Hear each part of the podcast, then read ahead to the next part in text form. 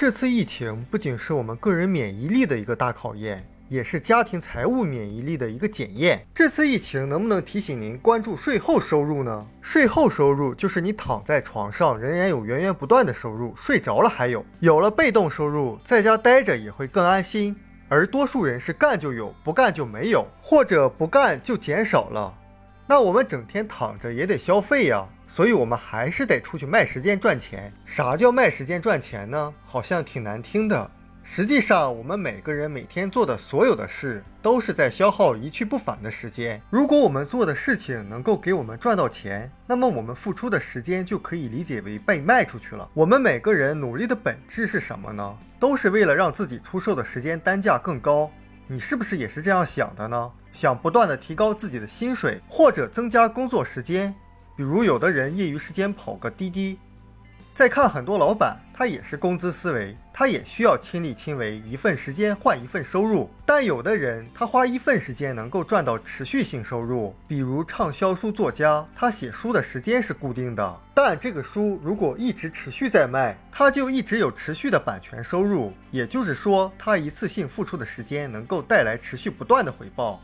还有像专利、房屋租金等，还有的人做一个平台，创建一个系统。让别人在这个平台上交易自己的时间，到最后他们甚至不用去卖自己的时间了，只需要在自己搭建起来的平台上看着别人卖时间，然后他抽提成就可以了。所以马云退休了，仍然赚的最多的钱，而且更牛的是，就算有人离开这个世界，他用时间创造的成果仍然可以继续贩卖。比如说麦当劳、肯德基的老板。他们现在给上帝烤汉堡，但他们创造的平台和系统仍然在为他们工作，为他们创造源源不断的收入。这些人就是企业拥有人，他们的生意有完善的系统和人才，自动发展为他们赚钱。当然，你可以自创系统，这很难，成功率也很低。你也可以在现成的系统和平台上建立团队，获得税后收入。所以，多数人是拿自己的时间去赚果子的思维。那些财务自由的人，他们是什么样的思维呢？他们是种果树的思维。